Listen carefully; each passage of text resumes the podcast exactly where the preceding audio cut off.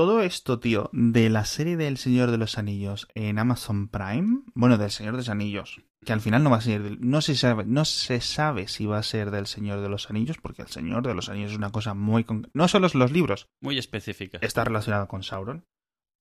Y si no está Sauron vivo, que bueno, la verdad es que Sauron está vivo casi siempre, pero no está involucrado en muchas partes de los idas y venidas de, de la Tierra Media, con lo cual que lo llamen pues te limitaba, pero han empezado los de Amazon a publicar mapas poco a poco, de, de a meter un poco de entusiasmo y a poco y lo que se sospechaba, de hecho creo que lo que habían dicho era que iba a ser del el joven Aragorn cuando es un miembro de los Dunedain. Recordemos que cuando empieza la Comunidad del Anillo Aragorn tiene 80 añazos. Con lo cual, bueno, porque es, él es de una raza, hijo o hijo nieto de Numenóreanos, y los Numenóreanos eran superhumanos muy altos que vivían fácilmente muchos años. De hecho, eh, Aragón creo que muere con 200, 210, 212, 220 años, algo así. O sea, decir que, que Arwen, que llora, ay, que se me va a morir mi hombre, que es mortal, ya, pero te ha llevado 200 años ahí. Entonces empezaron a crear mapas y a poner mapas y los mapas no cuadraban con la época en la que tendría que ocurrir, es decir, justo previamente al, comienzo de la Comunidad del Anillo. Estaban rotulados con el nombre de Calenardon, que es el nombre viejo de Rohan, o uno de los nombres viejos de cómo se llamaba esa región cuando eso era parte, digamos, de lo que era un, un gran reino de Gondor, ¿vale? O de Arnor, mm. Eh, los mails, todos a edu.haciafalta.com sobre fallos en el lore de Señor de los Anillos. Yo lo siento mucho, pero es muy tarde, con lo cual no esperéis que lo tenga. Y que tampoco he sido un super experto. O sea, me gusta, pero puedo tener fallos. Y esto era un nombre que tenía 500 años antes o mucho antes de que naciera Aragorn. Ya te decían, si esto va a ser del joven Aragorn, aquí está habiendo fallitos, ¿no? Y ya empezó la gente a especular qué podría ser. Porque recordemos que esto va a ser hasta 2021, no va a salir la serie, que sabemos que Amazon va a invertir mucho dinero, pero no sabemos mucho más. A mí me gustaría que hubiera un montón de cosas, pero no creo que se esté todo preparando al mismo nivel que se preparó la, trilogía original de Señor de los Anillos, con dos años antes de preparación, actores en Nueva Zelanda, Weta, es decir, la, las, la, la alineación de planetas que se dio para que las tres películas fueran lo que fueran, ¿no? Especialmente La Comunidad del Anillo, que me sigue dando mucha rabia que tuviera tan pocos Oscars, porque como película es simplemente 10 eh, de 10, ¿vale? en La Comunidad del Anillo. Dicho esto, poco a poco han ido mostrando más mapas, han ido poniendo más mapas, y en el último ya sale Númenor. Si sale Númenor, significa que es la segunda era. Entonces, ¿qué es lo que ocurre en Númenor? Para que la gente que no haya leído el Silmarillion, que es digamos como el Viejo Testamento del Señor de los Anillos, en el que se establece toda la, digamos, la cosmología, el lore, la historia completa. Está Sauron, cuando Sauron tiene aspecto de elfo, o el aspecto que le salga del pijo, creo que tenía forma, bueno, eh, aspecto de un hombre muy guapo, básicamente, ¿vale? Un hombre muy alto, muy guapo y un, una persona que tiene estas magias que tienen los elfos. Eh, él no era un elfo, es un Maiar, igual que Gandalf, etcétera, mucho más poderoso en principio, que es capaz de imponer magia a base de eh, trabajar con los anillos o con diferentes metalurgias y cosas así. Bueno, son, son capaces de añadirles poderes mágicos, ¿vale? no es en plan soy un herrero y hago un anillo bonito, no. Le, le infiero diferentes poderes. Y él está dentro de Númenor tocando los cojones a estos humanos que viven en esta isla, que tienen unas similitudes con Atlantis, etcétera. Entonces, a lo mejor, a lo mejor va de eso. Otra teoría, que vaya de la última alianza. La última alianza son Norianos, que tanto que viven en Númenor como que viven en las costas de la Tierra Media, que es digamos el, el megacontinente en el que tienen en el que tienen lugar todos los acontecimientos, y que sea esto de la última alianza entre hombres y elfos, que es lo que sale al principio del Señor de los Anillos cuando te dan un poco de trasfondo. Esto es hace como 3.000 años, antes de que empiece la Comunidad del Anillo, y puede ir de eso con lo cual estaría muy bien y muy interesante, porque es una cosa que podría ser muy épico, que podría tener un montón de cosas. No sé hasta qué punto es posible que hagan rollo antología, me gustaría mucho que se hiciera en plan una temporada, la última alianza, Segunda temporada. Otra cosa completamente random. Beren y Lucien, eh, algo de Fingolfin, algo de Gondolin, algo de quien sea, ¿no? De Feanor, por ejemplo, ¿no? Que es al final el... Hablamos en el episodio anterior de, de los momentos de Y en tu vida en los que todo puede empezar a salir bien. Feanor es uno de estos momentos en los que si Feanor no hubiera existido, toda la evolución de la Tierra Media y de, del planeta hubiera sido distinto. Pero vamos, no se sabe, no se sabe. Hay mucho material y los nietos de Tolkien necesitan dinero, o sea que todos Sí, felices. no, han- no han trabajado en su vida, no van a empezar Ah. ahora, hombre. Sí, hombre, joder, el hijo escribe mucho, edita mucho, le demos mucho, es un poco cascarrabias, porque es muy celoso del trabajo de su Mm. padre, pero bueno, los nietos, bueno, los nietos, de hecho, uno de los nietos es escritor, joder, que es una familia eh, burguesa, noble, no noble, mm, británica, con lo cual, bueno, no es que se maten a trabajar de albañiles, pero tampoco creo que estén tirados por el suelo. Y aparte de la serie del Señor de los Anillos, una que creo que no sé si te va a gustar más a ti es, bueno, aparte de todo lo está de la película de Dune, que está metiendo actores y que tiene una pintaza absolutamente increíble, que es, no sé para qué año se viene, para 2021 también, la película de Dune, Ujú. de Dune, ¿vale? Vamos a. Otra, otro intento después de la, la rarita que ya tuvimos. Yo no la vi, Lynch. yo no la he visto, he visto partes. he A visto ver, es un clásico, pero de Dune tiene lo justito. O sea, eh, eh, eso es más bien David Lynch. Le han dado dinero para hacer una peli de ciencia ficción y ha hecho un poco, o sea, en plan, enseñarme un par de fotos de más o menos de qué iba esto. Venga, me gusta eso el gusano y me gusta el gordo este. Y ya está. Ya. Quiero que esté Sting. Y ya está, o sea, está- es, a ver, la peli no es mala, pero es muy rarita. Es, no sé. Y luego las series que hizo Sci-Fi, en su momento le pusieron mucho bombo y platillo y la idea parecía buena y querían ser fieles, pero al final salieron unas patatas un poco de Sci-Fi. Ya, ya, Sobre todo de la mala época de Sci-Fi. ya. Ahí en unos sets como de cartón, como una, una tela atrás proyectando el desierto. y Bueno, dices, y el problema es que Dune es una, se- es una serie de libros, incluso el primero solo. Mm, Yo creo que es súper difícil de traducir a la pantalla, tanto en serie como en peli. En una peli nunca vas a poder meterlo todo y en una serie no va a haber quién se la fume. Entonces, bueno, quién a ver sabe, qué, hombre. qué le tocan. Al final, ese es el trabajo de una, de una visión, de una dirección, etcétera, ¿no? De saber traducir No, bueno, y te, admito que la gente ahora está mucho más abierta a fricadas de lo que ha estado nunca, Ah, bueno. con lo cual Sí, ahora es el mejor momento. sí. Y por otro, eh, La Rueda del Tiempo, que ya sabemos que va a tener serie, que es esta Otra. saga de fantasía de las más míticas de los últimos 20 años. Mm. Larga, profunda, ¿no? Con su propio lore consistente y gordo que tiene sus fans. Y que puede convertirse, pues a lo mejor no en la nueva Señor de los Anillos, porque los Señor de los Anillos pues era una cosa muy limitada hasta la llegada de las películas.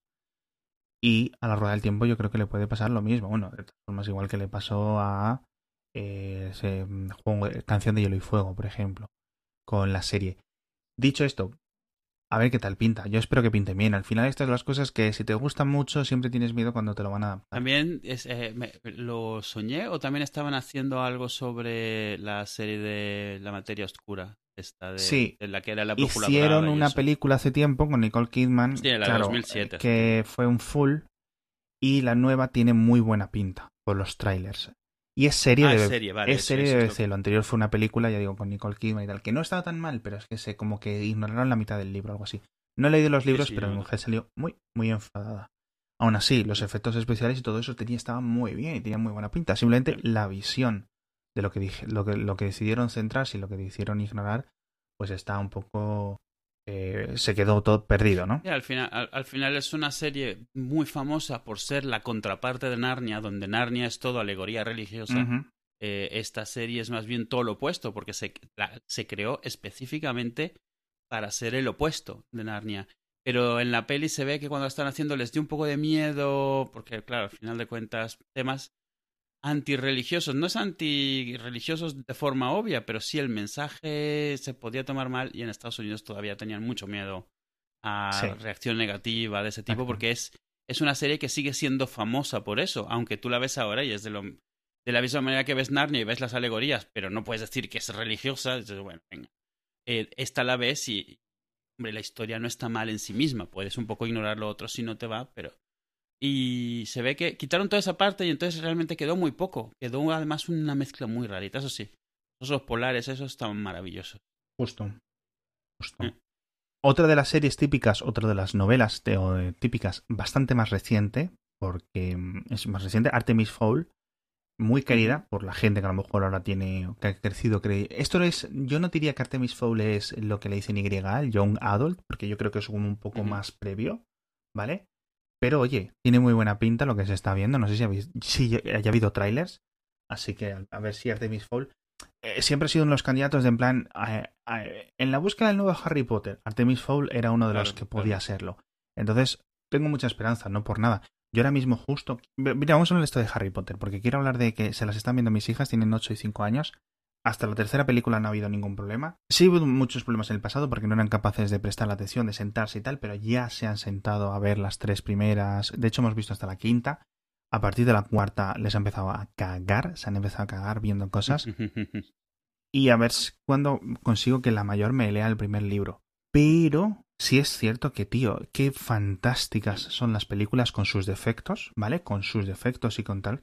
Pero los libros y las películas de Harry Potter, los fans tienen que dar gracias porque es que vamos, o sea, mira que yo puedo entender, puedo tener mis cosas de que soy fan. Yo cuando me subí al carro de Harry Potter como en el quinto libro, más o menos, quinto y sexto libro y el séptimo libro me tuvieron como expectante para comprarlos y leerlos. De hecho, creo que el séptimo lo acabé leyendo en inglés porque no quería aguantarme más. No, el sexto y el séptimo ya sí porque creo que salió simultáneo. Y tío, mm, de esto que mm, me hubiera gustado mucho, mucho, mucho. O sea, digo, joder, tío. ¿Por qué no soy un mago? ¿Por qué no voy yo a Hogwarts, tío? Y tengo 33 añazos y me jode esto, tío.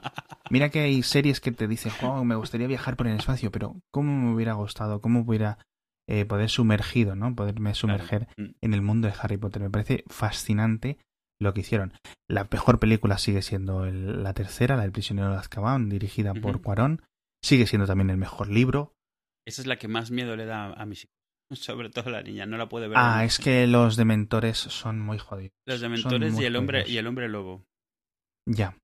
O sea, al final la peli en especial hace una representación que es súper chunga de ese hombre lobo. O sea, no parece un lobo, parece una especie de esqueleto con pelo muy desagradable. Entonces, claro, le, le, le, impresiona mucho. Aunque ya la, ha visto ya siete veces, pero vamos. Eso en las mías no mucho, no mm. mucho. Pero bueno, de la misma forma que yo me cagaba viendo los dinosaurios, y aún así me puedo ver Jurassic Park las veces que haga falta. Quiero decir que es una cosa que por la edad. Claro. ¿Entienden?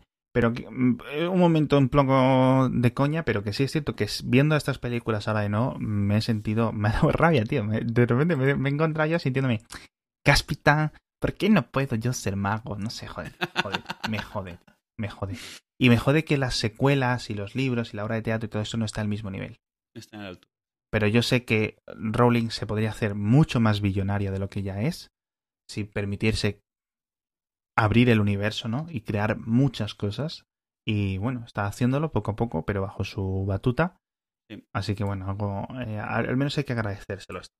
Se nos va a quedar otro episodio de cultura popular y de series y de pelis, ¿no? Que de vez en cuando nos pasa esto. En plan. De vez en cuando, dices. un puto episodio entero de series. no sé por qué, tío. Eh, volviendo al tema, Black Panther, que yo no vi los Oscars, me enteré al día siguiente, Black Panther gana tres Oscars. Lo tengo aquí apuntado, no sé muy bien por qué. Merecidos, es que todo depende. Para decidir si algo es merecido, tienes que decidir si los Oscars realmente son representativos de algo. Yo creo que siempre, esto es como cuando, cuando si hay alguna película de alguien con alguna discapacidad, normalmente va a ganar. Los Oscars representan algo muy diferente a lo que cuando estás en desacuerdo con ellos dices que representan. representan una estable industria, representan lo que en ese momento se lleva. Eh... Hombre, y que son en el apartado técnico, ¿no? no sé, tres, que tenga más Oscars que Winter Soldier no significa que sea mejor película, significa que en el año en el que salió, etcétera, etcétera, etcétera. Sí, la temática, los que votaban, lo que, lo que prestaban atención a eso. Pero, no, hombre, las categorías, no es lo mismo tres Oscars de vestuario, y no sé qué, que tres Oscars de mejor director, mejor película y mejor actriz o actor principal, obviamente. Claro. Yo, yo no vi los Oscars, también me enteré al día siguiente, por ejemplo. Nadie ve los Oscars. No, yo antes sí, cuando éramos cuando era más pequeño era un evento, los, veíamos en familia, todos ahí, en, eh, cuando vivía todavía en Venezuela, los Oscars era como, porque era como tan glamuroso, ¿sabes? Y, y de pelis que no habías visto todavía. Pero es que ah, con internet ha cambiado todo, tío. Claro, claro, ha cambiado un montón. Porque al día siguiente tú no podías saber instantáneamente. Te levantabas, abrías el móvil y ya veías la lista de ganadores. no podías hacer eso. Claro, ¿no? Y no podías en ese momento, bueno, me los voy a bajar. Y tenías un pack ya hecho en un torrent de todas las pelis de los Oscar.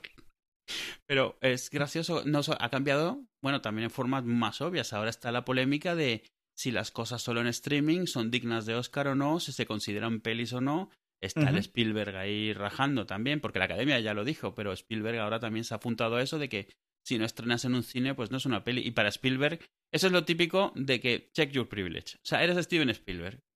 Eh, obviamente, lo que aplica para ti no aplica para todo el mundo. Si, si, bueno, justo Cuarón, o sea, quiere estrenar Roma en Netflix porque ha dicho una peli en blanco y negro mm, mexicana en español.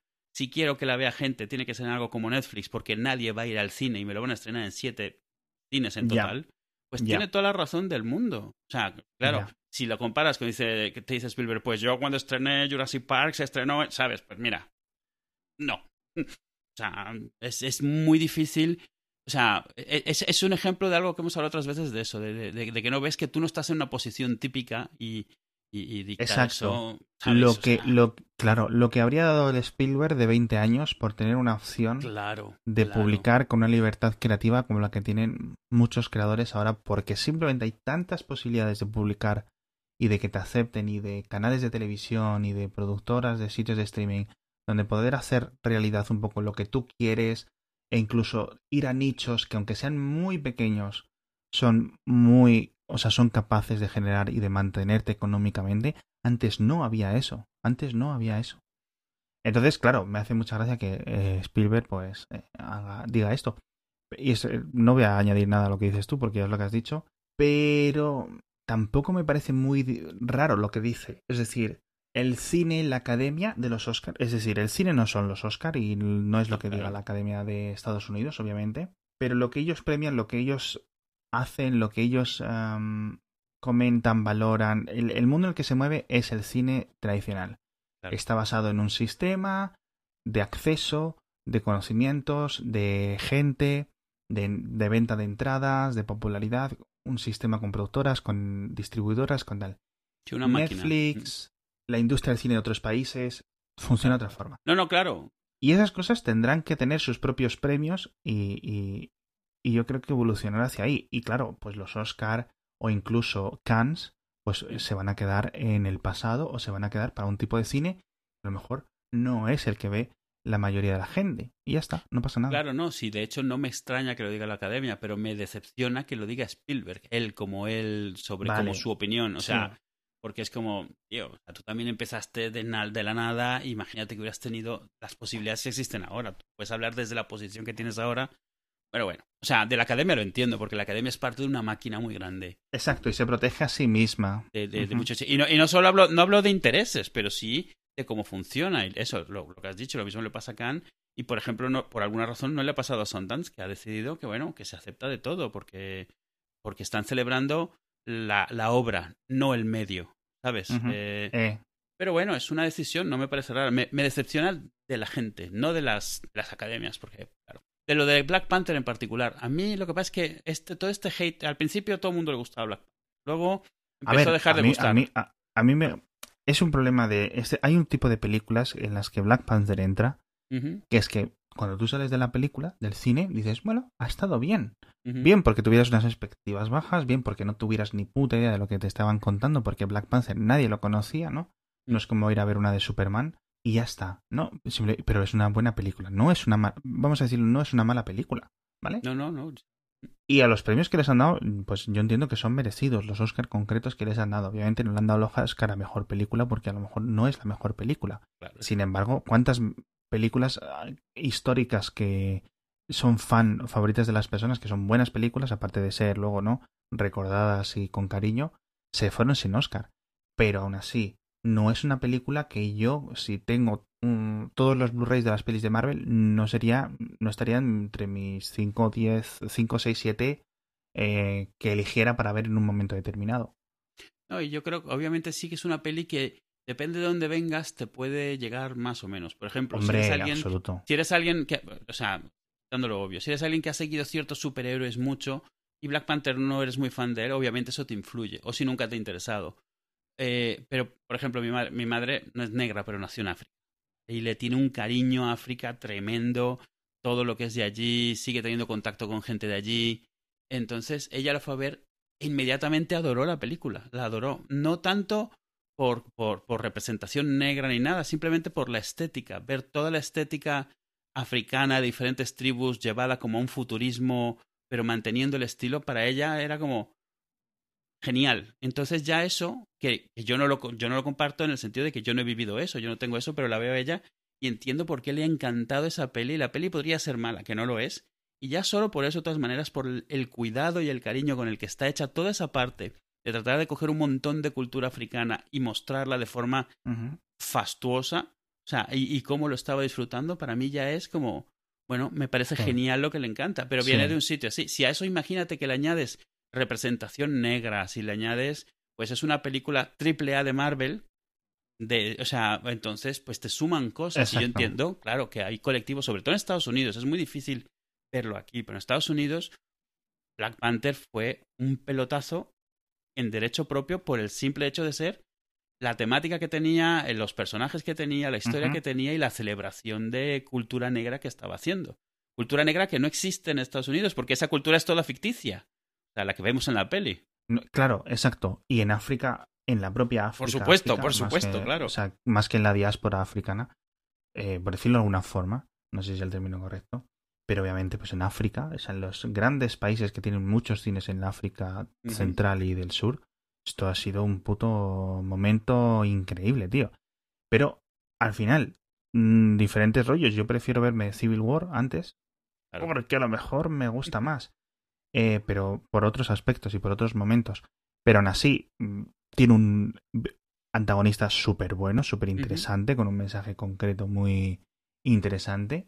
Y más allá de eso, bueno, pues eh, la verdad es que bastante bien. Yo creo que lo dije aquí, no hacía falta. Es una peli de 7. no es Ciudadano Kane. Sí, es, es, bastante digna, sí. Las hay peores en Marvel también. Hombre, mucho peores. Pero aún así, bueno. El problema es utilizar los Oscar independientemente. Es decir, usar Oscar como unidad de valoración individual, eh, equiparando el Oscar a mejor película que el Oscar a mejor vestuario.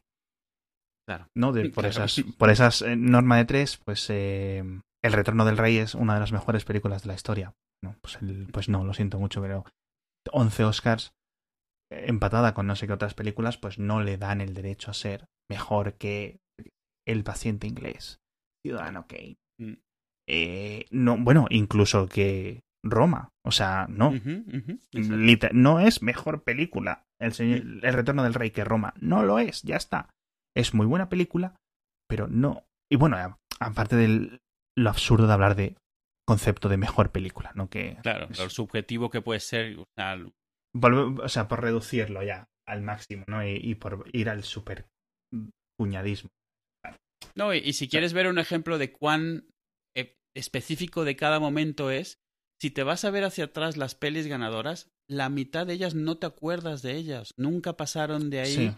En el momento tal vez sabías de que iban, a lo mejor las viste, pero nunca las volviste a ver porque realmente era un momento, una cuestión eh, y ya está. O sea, no, no volviste a verla nunca. Y yo creo que pasa eso, igual que pasa, yo que sé, con las listas de música, que de, los, de todos los, los top tens del año, del año te quedas con 10 canciones y el resto nunca las vuelves a oír o nunca te vuelven a importar un poco parecido. A ver, las hay que cuando tú vuelves atrás en el tiempo, como dices tú, pues bueno, vale. No creo que estén en la biblioteca de las personas. Bueno, también es cierto que ya no es la gente, ya no tiene tantos eh, VHS como antes. Aunque bueno, el tema de medir popularidad con los Oscars pues nunca ha sido. Pero sí es cierto que hay momentos y años en los que el Oscar a mejor película coincide con una película que marca culturalmente ese no solo el año, sino que es una película que dices tú, mira, esta película va a perdurar, ¿no? Esta un Forrest Gump, un Parque Jurásico, un... no sé qué decirte, son películas que 20, 30 años después dices, oye, están en, han cambiado un poco la cultura, han influido, han pasado a cultura popular. Yo creo que el, mejor ejemplo de esto sigue siendo la de Crash en no sé qué año, como en 2005, es en plan, porque le habéis dado la mejor película esta cuando nadie se acuerda un poco más de allá. Pero bueno, mira, en 2005 estoy durando. Pues por ejemplo, a lo mejor ese año hubiera sido mejor dársela a Brockback Mountain, que yo creo que sí merecía, pero al final es todo mi opinión, ¿no? Estoy mirando 2003, el Retorno del Rey, Chicago en 2002, La Mente Maravillosa en 2011, Gladiator en 2000. Claro, pues a lo mejor Gladiator no es mejor que Erin Brockovich, pero siguen siendo dos buenas películas, ¿no? Pero bueno, en general sí. Y yo creo que en general en los 90 era más... Mira, un gran ejemplo. En 1998, Shakespeare enamorado, Shakespeare in Love, ganó por encima de mm, eh, Salvar al Soldado Ryan. Así es. Famosamente. Entonces es curioso, tío. Por ejemplo, el 97. Fíjate qué grandes películas el 97. Titanic, Ujú. que ganó, que es uno de estos conceptos en los que gana la peli que marca la época, pero al lado de Good Will Hunting y de LA Confidential. Tres peliculones, claro, ¿no? Mm. Es que podemos ir atrás, pero esto es, un, digamos, un, un tema muy, muy manido, ¿no? Por ejemplo, Forrest Gump, que es el, el ejemplo que te he dado, ganó en el 94, pero ganó a Cadena Perpetua, Shawshank Redemption, que está considerada Es de las en los top es. 3 de las mejores películas de la historia, Cadena Perpetua. ¿Por qué ganó Forrest Gump? ¿Es mejor película Forrest Gump que Cadena Perpetua? Yo creo que todo el mundo estamos de acuerdo que no. Pero ganó Forrest Gump y no es un mal ganador. Simplemente, a lo mejor. Es que al final es un poco lo de... Tampoco, un, otro factor ya por acabar este tema, que es la gente lo- eh, tiene que estar hasta los cojones de nosotros. Eh, una vez que hay un ganador, no se dice por cuánto ha ganado. No se dice, ha sido un ganador por un 1% comparado con el segundo vot- más votado. O ha sido un ganador con el 90% de los votos. Y eso importa, e importa mucho. No sé si los datos se revelan a futuro o si son públicos en algún momento, pero eso importa, e importa mucho. Volviendo al tema de Netflix que comentabas antes, eh, para acabar un poco sin salirnos de los temas de las series, llevo un par de años queriendo montarme lo siguiente. Es una especie de Netflix pirata o de Netflix casero. Esto es básicamente utilizar mis escasos eh, conocimientos de programación para escanear las librerías de Netflix y automáticamente buscar el torrent adecuado y bajarlo y tenerlo yo en mi casa, ¿no? Yo me pregunto Eh, si no hay por nada, alguna, porque- a- alguna porque- adición para Plex para que haga algo así. Claro, claro. No más, ya te digo, no por nada, porque voy a seguir pagando por Plex porque es la comodidad infinita Netflix. Netflix. Netflix, gracias por patrocinar.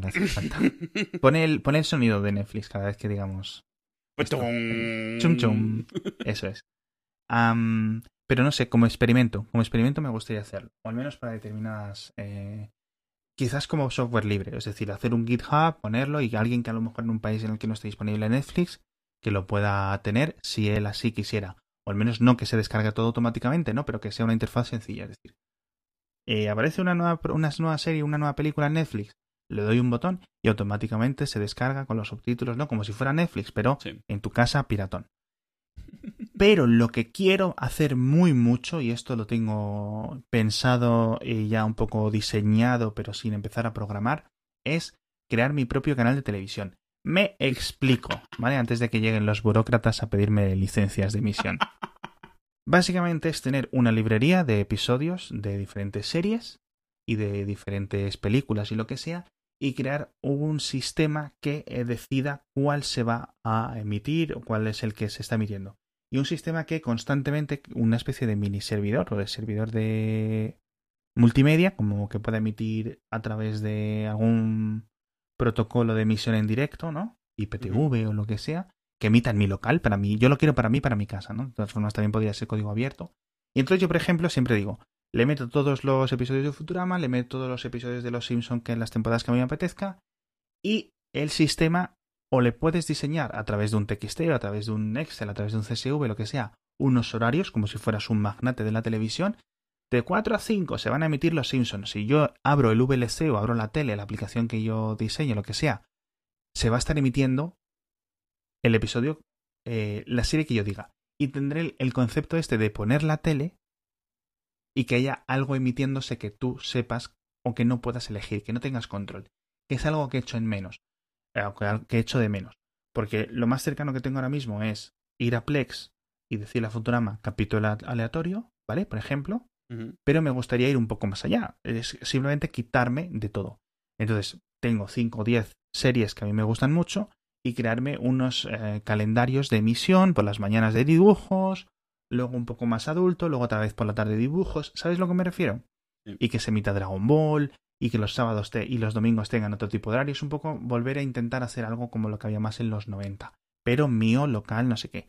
Y por las noches Seinfeld, ¿sabes a lo que me refiero? Y sería un poco gracioso. De nuevo, más por tema de ejercicio que por otra cosa. es Y podría hacer mi propio mi propia mosca que salga ahí. Todas esas cosas se pueden programar y es gracioso y es muy sería muy interesante hacerlo. Ya digo, por hacer por hacer, por perder el tiempo y en vez de hacer otras cosas por las que me pagan, pues perder el Sí, tiempo con esto. No, no tienes nada mejor que hacer, claro. Te aburres. Tienes un montón de tiempo libre. Creo que podría ser un, un ejercicio interesante, amigo Eduardo. No, de verdad. Ah, bueno. Pues Que, que por cierto, ¿a ti qué te parece esto de que Netflix ahora cuando entres te haga una mini reproducción de lo que está del del de la del de lo, del menú, en el menú? Ay, por favor, de verdad. O sea, qué, qué desesperante cuando lo empezaron a poner. Qué, qué, qué invento más tonto. Lo de, de, te pones y te empieza a, o sea, tienes un, ¿qué? dos segundos de tratar de leer lo que alcances y cambia antes de eso porque empieza el tráiler, empieza una escena, empieza la música. eh, no sé a quién se le ocurrió, no sé en qué estaba pensando. Vaya horror, sale, la- sale el vídeo detrás de tus iconos, los, los subtítulos salen ahí que están todos recortados. No lo entiendo. No, y se quita, lo peor es que se quita la descripción, lo que estabas intentando leer. Y si lo que querías Ah. ver, y si lo que querías ver era el, el icono, porque a veces la captura es como lo que quieres ver, a ver, el póster o lo que sea. No, no, te empieza el vídeo. Sobre todo cuando estás viendo a ver qué hay y tienes gente dormida en el salón, entonces estás tratando de moverte en silencio. Estás viendo, yo que sé, a ver qué hay nuevo, estás viendo a ver qué te pones.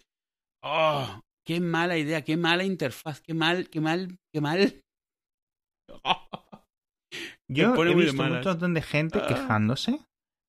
Y a mí, cuando yo lo estoy eh, navegando por los menús de Netflix, que necesitan mucho trabajo, necesitan mucha Sí. mejora, no son malos. No son malos. Es muy difícil hacer este tipo de trabajo. Requiere un montón de tecnología, un montón de algoritmos, Mm.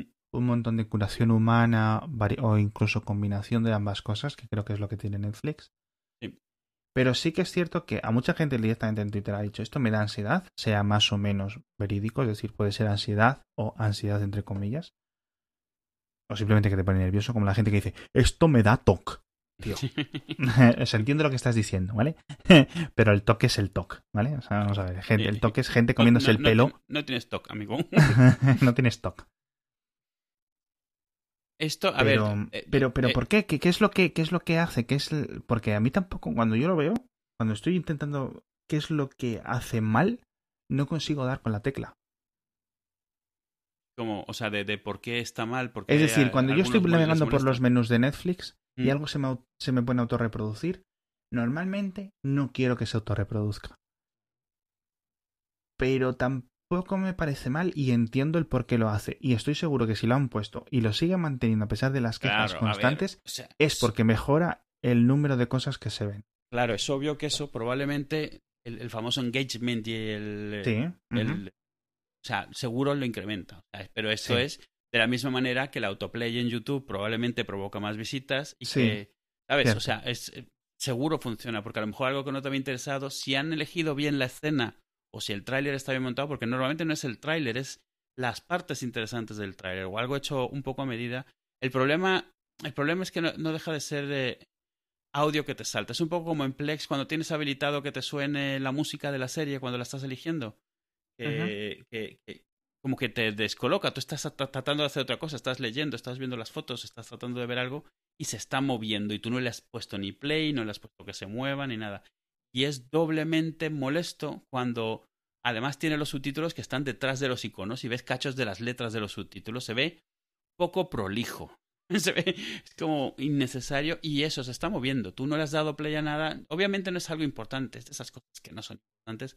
Pero A no ver, estaría ya. de más, por un lado, poder desactivarlo o por lo menos poder decirle que haga sus cosas en silencio. Porque a mí lo que más me molesta es que empiecen los audios de repente. Porque tú estás navegando y si estás navegando con que te tires tres segundos, pues escuchas dos segundos de audio que se va a cortar porque te vas a mover. ¡Ah! Ahí creo que has dado con la tecla. Es decir, que parece que te está dando prisa para cambiar a la siguiente carátula Claro, si no quieres que empiece a reproducirse. claro, claro. Creo que eso es lo que me pone un poco a mí nervioso, lo que me da un poco de mal rollo. No sabía qué era, pero es eso. Es decir, que tienes que estar en constante movimiento o se va a empezar a reproducir algo. Yo como Sí, lo he visto descrito en Twitter, que me parece una buena descripción, es como que estás jugando un juego de la patata caliente. Tienes que moverte, Ya. pero moverte rápido antes de que cambie. Moverte rápido antes de que cambie. Y yo muchas veces estoy leyendo es, voy para adelante y para atrás, para adelante y para atrás, Ya. hasta que termino de leer la descripción, pero sin que empiece el vídeo. Vale, y claro, el problema, otro problema es que, uno, o ya has visto el tráiler No. en muchas ocasiones, o, o dos, o no te interesan verlos y no hay opciones de, el- de, de decir, no quiero hacer esto. O de ya me lo has enseñado, no me lo vuelvas a enseñar nunca, porque si acaba, Ya. empieza de nuevo, no es que te lo tocan una vez. Sí, Y ya, si dejas ahí puesta la pantalla y te vas a hacer algo, de fondo estás oyendo el tráiler una tras otra, tras otra, tras otra, la misma escena, lo que sea. Y claro, el tema con Netflix, y lo comentas hace un momento, Netflix ha hecho muy buen trabajo siempre en lo de eh, mezclar algoritmo con curación humana para tener pues buenas autocapturas, la, la, la típica, la, escena que te enseña, la captura de imagen, el póster, suelen estar, hay, hay- tienen un montón de, de, de- de artículos sobre los algoritmos que han desarrollado para tratar de definir qué hace una escena atractiva, qué hace una escena visualmente llamativa, y entonces se generan automáticamente las, las previsualizaciones. El problema es que se ve que a veces también ha usado algoritmos de ese tipo para elegir estas escenas. Se nota mucho cuando la escena como que empieza, hay, hay gente moviéndose, pero el sonido no cuadra porque es como música de fondo. Está claro que eso está como autogenerado. O en otros casos en los que se ve que es como una escena de acción, que el algoritmo ha elegido esta escena, hay mucho movimiento, hay música fuerte, entonces significa que esta escena llama la atención. El problema es que también significa que te puede hartar muy rápido. La oyes una vez y vuelves a pasar por el menú y vuelve a sonar y vuelves a pasar por el menú y vuelve a sonar y cada vez es como y la cambias y se corta de repente también, no, no es gradual. Entonces es muy, no sé, te diría antiestético, pero es que te choca, o sea, está, está haciendo, está- no sé, es, es, es molesto. Y no me parece que esté bien logrado, no me parece que esté bien resuelto. Entiendo lo que quieren hacer y seguro funciona, pero no Sí. me... sí es, un, es un caso en el que las métricas por las que se está midiendo la efectividad Mm. no son las métricas que el usuario y que la experiencia del usuario debería de medirlos. Lo que decimos. Hay una cosa que me molesta es que cada vez que entro en Netflix, el orden de las cosas, de las listas, eh, digamos, horizontales que hay, al menos en, el- en la aplicación que yo utilizo, es distinto. En algunas ocasiones eh, está en la primera o la segunda tanda de cosas.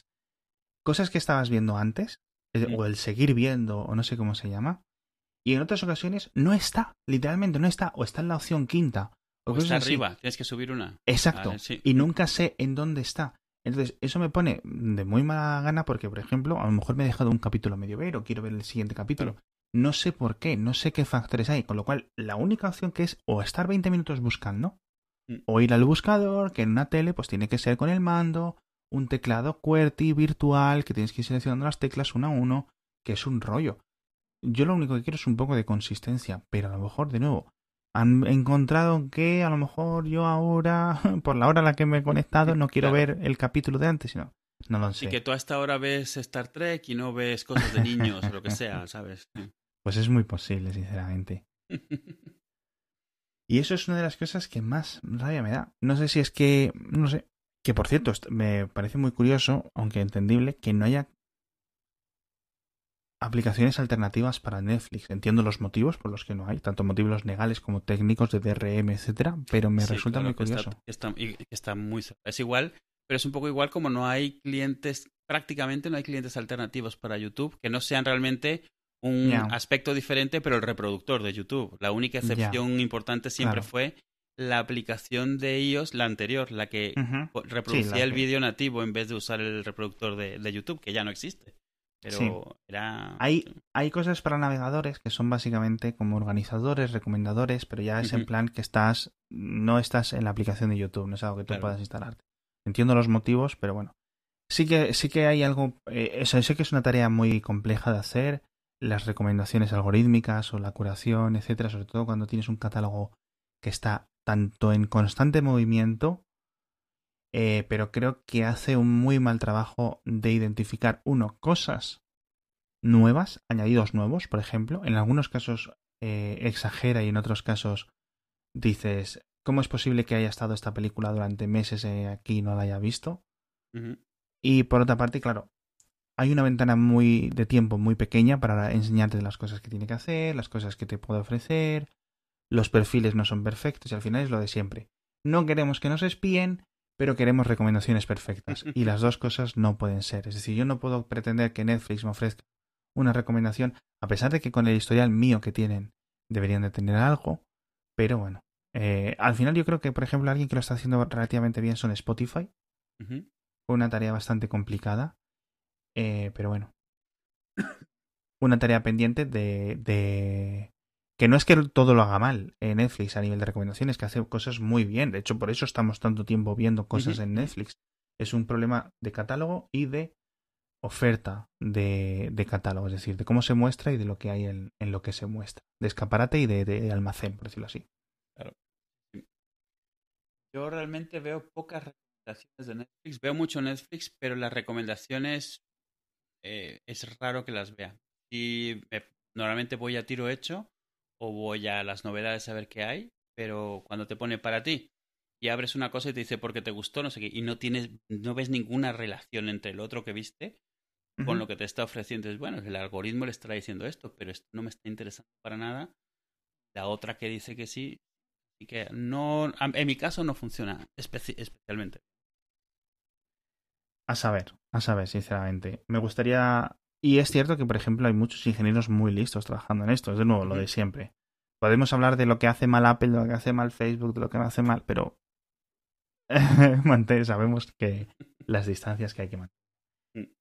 Dicho esto, he estado viendo una cosa en Netflix, porque lo han estado viendo mis hijas, y es un fenómeno que me encanta, que todo el mundo lo conoce, que es descubrir una nueva serie en Netflix que está disponible y que tienes un montón de cosas para ver. Me pasó hace dos años con Star Trek The Next Generation. Primero porque te soluciona el tema de qué ver. Sabes que tienes algo que ver constantemente por algún motivo, y obviamente el motivo es obvio, mis hijas se pusieron a ver Madres Forzosas, mm.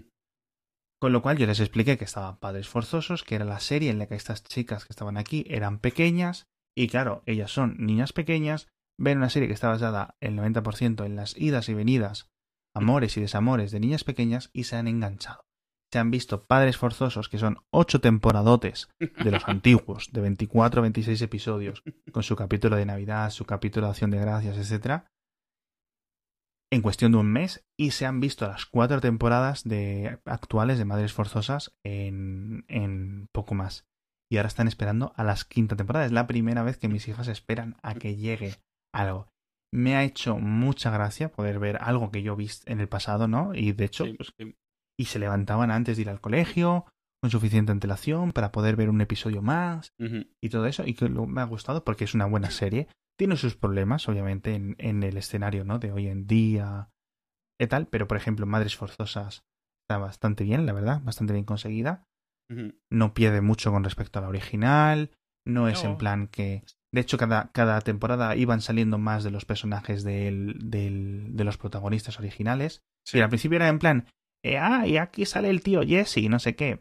Y sale como en un, en un momento, aplausos y se va. Luego ya empezaron a salir en arcos eh, argumentales enteros, ¿no? Como que aparte de estar de productores aquí ganando el dinerito, ya decían, oye, esto está bien, ¿no? Me, voy me quiero salir. Menos las eh, hermanas Olsen, que no han querido. todo esto no he visto el primer episodio. ¿Por qué no aparecen? ¿Qué es lo que dicen que ha pasado? No ellas, sino ella, la hermana. ¿Qué es lo que ha pasado?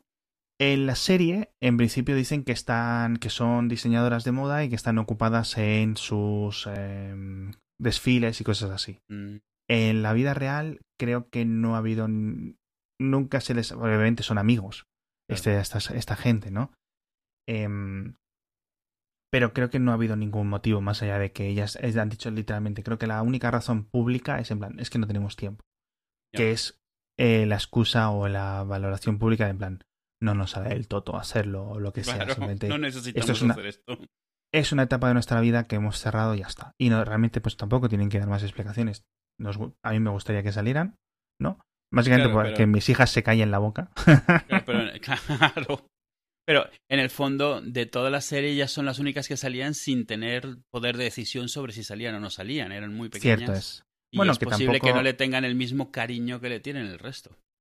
Sí, sí es cierto, pero, pero bueno, al final ellas empiezan la serie original cuando tienen un año y salvo en el episodio final, que yo nunca había visto el final de Padres Forzosos, en el episodio final, Michelle, que es el personaje que hacían ambas, se cae de un caballo y entra en coma. Y en el coma se ve a sí misma, que es la única escena en la que están las dos gemelas en pantalla a la misma vez. En vez de hacer lo típico de que un, eh, un, actor ocupa la mitad de la pantalla, el mismo actor ocupa la otra mitad de la pantalla hablan consigo mismo, no, pues aquí podías tener dos actores que se. dos actrices iguales. Y es el, último, el único capítulo que salen las dos, ¿no? Como decir, oye, como no, como reconocimiento a la, al eso. Y acaban ya con ocho, con nueve años, con lo cual pues han tenido una evolución. La hija mayor pasa de ser una twin, una niña de 12 años, a ser una chica que está en la universidad, con lo cual, bueno, pues mis hijas se han visto bastante reflejadas, sobre todo con, con Michelle y con, y con la hija mediana. Y oye, está gracioso. Y salen todos, absolutamente todos en Madres Forzosas. Sale el novio de, de J en algún momento, luego el otro novio, luego el no sé qué, luego los hermanos gemelos que se nacieron en la temporada cuarta. Todo el mundo va, acaba saliendo. Entonces, ha sido un tema de que ellas dos simplemente no han querido. Y me hace mucha gracia porque para ser la típica secuela que hacemos para ganar dinero en plan barato basándonos en la nostalgia de la gente, ha quedado muy bien. Muy, muy, muy bien. Y me gustaría que lo hicieran con más. Y estaba pensando en preguntarte a ti qué series deberían de tener una secuela. Y he pensado en eh, Cosas de Casa, en la de, o como se conoció en España, Urkel. Vamos a ver, Urkel. nunca me gustó eso. O sea, cuando empezó la revolución, a mí yo, yo acababa de dejar de ver sitcoms de estas eh, Ya, bueno. Me pilló justo después, porque por ejemplo sí que me tocó el... el ¿Cómo se llama aquí? ¿El Príncipe de Bel El Príncipe de Bel sí.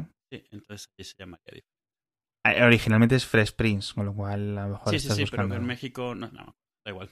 Esa sí que la llegué a ver, pero ya luego Urkel que me pareció como... Es como, bueno, serie de negros, vamos a hacer gracietas. Que al final Urkel, lo que sí recuerdo es que Urkel no era realmente el protagonista, pero fue como el pelotazo y cada vez más los episodios giraban alrededor de él. El príncipe del rap en Bel en Hispanoamérica, pone Wikipedia. el príncipe del rap. Entonces, eh, Urkel, que por cierto sale, hace un crossover con En Padres Forzosos en un episodio. No lo pillé un poco a Alesa. Y resulta que hace poco me estaba mi mujer viéndose House, ya se le ha acabado. Y sale Jalil White, el actor de Urkel, en no sé qué capítulo de la séptima o de la octava de, de House. Y claro, pues yo creo que se podría hacer un poco eso, tío. Y por ejemplo, con otras series como Alf, por ejemplo, quizás podría tener Alf vuelve a la Tierra. No sé, no sé, no, vi el final de Alf. No sé qué es lo que ocurre. No sé si vuelve a, a, Malmec. ¿no? ¿Cómo se llamaba el plan? Melmac, perdón, casi. Casi. Vuelve porque luego la serie de dibujos es de él en Melmac. Ah, bueno. Pues eso, podría volver y entonces está con los hijos de la familia esta, no sé qué, yo qué sé, ¿sabes? Cosas así. Mm. Hay un montón de, de digamos, de, de dinero que se puede hacer. Básicamente, de la misma forma que las series de superhéroes y cosas así son una sacada de dinero, eso es en plan, literalmente, es dinero que está ahí esperando en un árbol a que alguien vaya y lo coja. Ya mm. está, ya está. Y Harry los Henderson, por ejemplo, me parece un gran ejemplo para hacerlo. No sé si esta te, te pilló muy joven o muy viejo ya. No, esa nunca la llegué a ver. Que existe Pero por, sabes cuál es, ¿no? La de la familia de Oregón o de no sé dónde que acoge a un Bigfoot en su casa. La de Tim Allen, de. No recuerdo el título, pero que es un Manitas en casa o algo así. Todo ese tipo de, de, Creo que se hizo con la serie de Joy el Mundo, Boy Meets World, que se hizo una secuela que es Girl Meets World con su hija, la hija de Topanga, que Topanga fue como el despertar para mucha gente de mi generación. Creo que sí sale. No, esa no la he visto, dicen que no está tan bien. Pero que sí salen los dos los actores originales, ya más crecidos, haciendo de padres, etcétera. Y está curioso, está curioso. Y un montón de series así que, que podrían hacerlo, ¿no? Deberían poner Dougie Hauser. Dougie Hauser no la conociste aquí. Doogie Hauser. Me suena, tío. Voy a buscar porque no sé ni cómo escribir esto. Voy a intentar que Google rellene las cosas. Ah. Es en la que se volvió famoso el, Neil Patrick Harris, el que hacía eh, de, un niño genio que se hacía doctor, pero con. que, eso fue mm. el Dewey Hauser en Hispanoamérica, el doctorcito en Venezuela, un médico precoz en España. Mm. Que esta serie la eh, hicieron muchos guiños en cómo conocía a vuestra madre. De hecho, en un capítulo, Neil Patrick Harris apareció con el estetoscopio, con la bata, con la música de la serie y todo eso. Que es muy gracioso. Que por cierto, teníamos que hablar de Netflix. Han cancelado todo lo de Marvel. No sé a ti qué te parece. No he visto la última de The Punisher, pero también la han cancelado. me quedé sin verla o sin acabar de ver la segunda de Jessica Jones. No pude, simplemente es en plan, no sabía dónde iba la temporada. La acabaré de ver porque Tam- tampoco co- lo sabía cosas la peores he visto. No te preocupes. No, no, ya, ya, ya. Pero por ejemplo, la segunda temporada de Iron Fist Iron Fist. me la comí y bastante feliz de comerla. Locuras, paridas, no sé qué, misterio, tal. mm, Una serie de 5 sobre 10 o algo así. Y, y me la vi. Y, la, y está bien. La tercera incluso de Daredevil. bueno, ahí está. Pero oye, no sé. Yo entiendo Pero que, que al final han parado todo porque se lo llevan a- al canal de Disney, ¿no? Es que no se sabe. No, no es que se lo llevan más bien, es que ya el contenido de esto va a estar ahí. Sí. contenido de las franquicias y las, Sí. la- las propiedades de Disney. Mm. Ese, ese es, esa es la razón de fondo. Lo que no se sabe es en plan, mira, a lo mejor las series no han funcionado, pero los actores Claro. son perfectos. Sobre todo eh, Jessica Jones. Christian Richter, como Jessica Jones. Eh, el todos estos, si los pueden llevar al MCU, MCU, es decir, no esta cosa rara que tienen aquí en la que se menciona que existe el Hulk, pero no se enseña el Hulk, eh, ojo, me gustaría que lo hicieran, pero no tiene pinta, no tiene pinta. Punisher, por ejemplo, eh, también es perfecto. Mm. Estas son cosas en las que das una tecla. em, Kingpin, perfectísimo, en, en Daredevil. Estaría bien. En la, a lo mejor ahora en la siguiente de Spider-Man, Far From Home, no lo puedes meter. Pero en la tercera película, a lo mejor puedes meter este Kingpin. ¿Sabes a lo que me refiero? Sí. Y a lo mejor puede salir 5 segundos Daredevil de la misma forma que salió um, Spider-Man en Civil War. Si eso es lo que quieren los fans, de nuevo, dinero gratis, tíos, ya Sí, tenéis sí, las sí, cosas. Al final es un tema de abogados. Yo entiendo que ellos eh, sepan las cosas, más allá de subnormalidades como despedir a James Gunn, etcétera, es dinero gratis. Y me fastidia mucho que se lo dejen. Y tengo mucha esperanza en Disney Plus, primero por todas las paredes de Star Wars y todas las cosas que van a hacer, etcétera, Claro. etcétera, etcétera. Porque es en plan, mira, a mí, dame pan, dime tonto, dame estas cosas. No necesito que sean Ciudadano Kane, por decirlo 50 veces en el podcast ya, esta- las dos palabras estas. Me lo voy a comer, me lo voy a comer. Si me he visto Iron Fist temporada 1 y las dos de Luke Cage, de verdad, tiene que ser muy malo lo de Star Wars para que no lo, para que no lo vea, de verdad. Entonces, eh, creo que han tenido cosas importantes y cosas que han hecho muy bien y me fastidiaría verlas perdidas. He leído una tesis de que dicen que este tipo de series se van a poder ir a Hulu. Hulu que eh, es parte de propiedad de, Netflix, de Disney y que Disney al comprar Fox ahora va a comprar también la parte de Fox que tiene Hulu o la parte de Hulu que tenía Fox, mejor dicho. Con lo cual ahora a lo mejor pues Disney va a tener el 70% de Hulu. Entonces, bueno, pues puede ser un sitio donde echar las cosas. O a lo mejor Netflix puede decidir hacer, Disney puede decidir hacer otra cosa con Hulu. Pero Hulu ya es suficientemente grande como para decir, pues esto lo dejamos, lo matamos, ¿no? Hulu, para la gente que no lo sepa, es un consorcio de los canales, las productoras estadounidenses, que se juntaron para hacer su propio sistema de emisión en, digital. Les ha funcionado muy bien porque están los capítulos al día siguiente, etcétera, etcétera, etcétera. Y la gente pues le saca mucho partido a Hulu, ¿no? Sí, es, En eh, Estados Unidos. claro. Claro, exacto. El problema es ese. Ahora que estamos hablando de un montón de series, de pelis y tal, me he visto en Netflix, Chum Chum, los, las tres películas de Godzilla, que creo que son originales de Netflix, pero Las que es animación. animación. Sí, animación Ajá. japonesa, pero que es animación por ordenador. Uno de los grandes ejemplos, por cierto, estas tres películas de lo que se puede hacer con esta animación, digamos, mejorada por ordenador, es decir, que no haya que hacer todos los frames uno a uno pintados, esclavizando gente en Corea del Sur, etcétera, como se hace en la, mayor anima- la mayoría de las animaciones del mundo. Han quedado bastante bien. Eh, es una revisión, una forma de ver Godzilla muy distinta a las pelis japonesas, eh, a las pelis estadounidenses, etcétera, con lo cual está interesante. Es una trilogía, pero ya digo, la primera película es muy superior a la segunda y la tercera. Así que con esa con esa perspectiva tenéis que verla. Yo os la recomiendo, pero la primera está bastante bien. Tiene un toque Battlestar Galáctica, es decir, la humanidad tiene que dejar la Tierra porque aparece Godzilla y la única forma de sobrevivir a Godzilla es abandonar el planeta. Se ponen a buscar otros planetas, no pueden, dicen, bueno, nos quedan poco combustible, tenemos una opción. Uno, hacer un salto, volver a la Tierra y ver qué es lo que ha ocurrido con la dilación relativística, en plan, hemos vuelto X años después, vamos a ver si Mozilla- Godzilla se ha muerto o, o ha desaparecido, lo que sea. Godzilla, Mozilla, no sé qué he dicho. Y, o ir a intentar buscar otro planeta, ¿no? Y al final deciden volver a la Tierra. Y ahí sigue Godzilla. Entonces esto no es un spoiler, estos son como los primeros 20 minutos de la primera película. Tiene un rollo Evangelion también, cierto sentido. Está bien, está bastante bien, ¿no? Cómo ha evolucionado la Tierra eh, durante, durante el tiempo en el que la humanidad no ha estado presente en ella. Y por otra parte, quiero recomendar una cosa muy curiosa, muy curiosa. Hemos hablado de mm, los cortes que han hecho del Hobbit, de diferentes versiones que han hecho de las precuelas de Star Wars, etcétera. Pero hay aliens, eh, aliens, alguienes, algunas personas que están haciendo una especie de supercut, supercut, un recorte completamente distinto de las películas del universo de Marvel. Es decir, están cogiendo todas las películas, las están poniendo en orden cronológico y las están mezclando y convirtiendo como si fuera en una serie. Una serie y la verdad es que está bastante bien.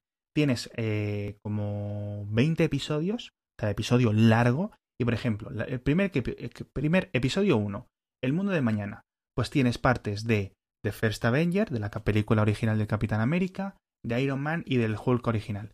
Y de The Incredible Hulk, ¿no? De la de la de Eric Bana, creo.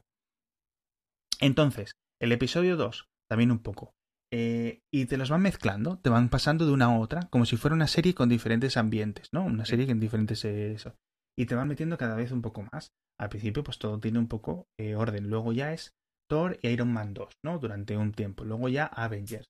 Es una forma distinta de ver el MCU sin ver las cosas, digamos, en, en, en cápsulas que son las películas. Es un poco verlo todo un poco en orden cronológico y entremezclado que le da un, un estilo muy curioso y para la gente que esté cansado de ver estas películas te lo recomiendo porque es una forma distinta y, es como si hubieras otras películas no esto a lo mejor estás viendo Iron Man 2 estás viendo las escenas de, de, de, de Mónaco o de no sé qué y de repente te están metiendo todo lo de Thor en Londres y cuando llega y en, etcétera entonces, este tipo de cosas pues son curiosas, ¿no? De las menciones que hacen unas películas a otras, pues está todo un poco mezclado.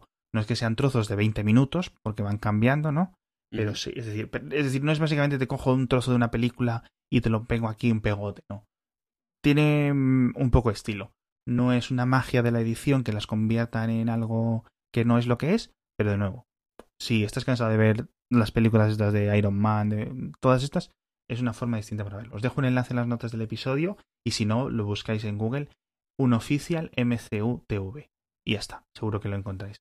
Y está todo ahí en enlaces pirateados, obviamente. A, mí siempre, siempre me ha parecido, claro, siempre me ha parecido fascinante el tema de los, de los fanfilms y los, no, los fancuts eh, como esto. O sea, es un montón de trabajo y la cantidad de, de, de, dedicación que le ponen las versiones, hace mucho tiempo hablamos de las versiones de Ham y de Star Wars, que es como voy a hacer una Star Wars HD porque quiero una Star Wars HD y era el trabajar que tenía entre pues aquí hemos encontrado 10 minutos de, de, cinta de la original del cine. Pues le estamos remaster. O sea, ¿cómo? el, y de este otro, pues estamos usando unos cachos de Laserdisc, pero con un algoritmo que no sé qué. Y este es el color original. Y aquí hemos reintroducido los errores del, que salieron en la, primera, en la primera versión que se emitió en cines, cosas así. Y claro, te das cuenta y dices, pero ¿cuánto? Y ves, pues dos mil horas trabajando en esto. Y al final quedan cosas buenas o versiones, de yo que sé, las versiones estas reducidas de, la, de las precuelas de Star Wars. Que hizo el de, el de, el de That Show. Sí, Topher Grace. Venom. el primer Venom. Eh, es lo mismo, o sea, súper currada, súper bien, eliminando pues un montón de morralla y de repente queda algo que es, es, es, muy diferente a lo que viste, de repente levanta muchísimo la calidad de lo que es. Obviamente estás trabajando con el trabajo de alguien más, tampoco es que estés empezando de cero, pero, Exacto. pero aún así lograr crear algo de esa manera es un mashup que, que, sí. no sé, a, a, mí me gusta muchísimo. Es un poco como cuando te hacen el tráiler eh, yo qué sé, el tráiler de mm, Los Increíbles, pero como película de terror o algo así. Eh, Exacto. Eh, es muy creativo, muy artístico, tiene mucho curros. Sí. El de Topher Grace de Star Wars, para que lo busquéis, os vamos a intentar dejar enlaces de todo. Se llama Star Wars Always. Lo podéis encontrar en cualquier lado, seguramente. Obviamente es las típicas cosas que si lo subes a YouTube te lo van a quitar por temas de derechos, o seguramente. Pero está hiper replicadísimo. Y el tráiler básicamente lo que hace es mezclar un poco escenas de todas las películas, un poco con un tipo de conexión, ¿no? etcétera. Pero Topher Grace también ha sido una de las personas que ha hecho un corte de la trilogía del Hobbit en una. Que hay un montón, hay un montón, hay un montón, que por cierto, hace poco las he estado viendo. Y oye, no son perfectas, pero joder. eh, por una parte, oportunidad perdida, que es lo que, hemos- lo que decimos siempre con la trilogía del Hobbit. Pero bueno, eh, al menos hay que estar agradecidos de que se hayan convertido en, en realidad. Sobre todo la primera película, que me parece de nuevo la mejor. Y Topher Grace, no sé por qué, creo que simplemente es su hobby hacer estas cosas. Y lo ha hecho con el Hobbit. Y lo ha hecho con Star Wars, con lo cual, pues eh, si buscáis un poco por internet, eh, es que el problema es que a veces os podemos dar un enlace y desaparece. Claro, no. Pero bueno, al final vuestro mejor amigo para estas cosas van a ser las webs de torrents, que se están ahí. A lo mejor simplemente yendo a, a cualquier sitio, a Zuclele o a donde sea, que es el sitio donde yo busco torrents ahora, Z-O-O-Q-L-E, zocle.com. entrar, eh, con el, buscarlo. entrar con el bloqueador de publicidad. No, no, no. Esta la uso mucho porque funciona muy bien. Y Ah. no es nada. O sea, de verdad. Recomendada. Y eh, mira, he buscado yo ahí Topher Grace, pero no sale nada. Pero vamos a ver si busco Star Wars Always o algo así y, y, eh, y apareciese. Claro, pues, Pero nada, no. Es cuestión de buscarlas un poco. Vamos a intentar dejarosla por ahí, pero vamos. Es lo que hay. Muy interesante este concepto de las cosas. A mí siempre me gustaría hacer algo, tío. Ojalá alguien se atreviera a hacer algo con Jurassic Park, por ejemplo. mm, Porque El Mundo Perdido, la segunda, y luego estas nuevas eh, películas con Chris Pratt, tienen su mérito, aunque por ejemplo la última, todo este rollo, la verdad es que está muy manido, lo de las escenas en la casa, en Ah. el museo, este raro que museo barra casa barra mansión. pues Dices la esas cosas- segunda y las últimas, la tercera no existe en tu universo. La tercera también tiene escenas guays, hombre. Tienes todo lo del espigosaurio, cazando las peleas con... Al final tiene, todo tiene partes salvables, e incluso partes que estaban en los libros Sí, no, por de supuesto, claro. Sí, Entonces- sí, sí, este que se camufla es del segundo libro de Crichton, o sea, que sale en la de, de- la última de Lost World, Lost World, sí. Sí, sí. Eh, esta sale en el, el- el- era el Carnotauro de la de del segundo libro. Que, claro, está reciclando conceptos. a lo mejor alguien, oye, a lo mejor alguien lo ha hecho. En plan, parque eh, Jurassic Park, pero fiel o con el o con la línea temporal que están en los libros. A lo mejor hay alguien que lo ha hecho. Te- puede- es posible que tenga sus paridas, que si ahora los hijos, los nietos no están aquí o no están allá, ¿sabes a lo que me refiero? Pero es que hace tanto tiempo que leí los libros que no, no recuerdo nada. Pero a lo mejor está. Y si no, pues sería una de las cosas de las típicas. ¿Cuánto me gustaría hacerlo? Así un día me toca el euromillón y me dedico a eso. Sí, aquí he buscado así rápidamente. te- aquí sale uno. 11 Jurassic Park fan films en ranking. Ah, Como 11, pues vale. Y esos 11 son los mejores que han puesto. ah Algo- pero algo habrá. fan- ¿un fan film o un Es que fan? Eh, No, es que fan- de- depende de la web, llaman fanfilm a todo. Entonces, hay fanfilms que son gente que ha hecho su propia peli, como la de, la como la del Príncipe de Bel Air, esa que, que salió hace poco. O a veces que son simplemente fan cuts, pero las webs los tratan como la misma cosa. Pues no deberían. No, no deberían.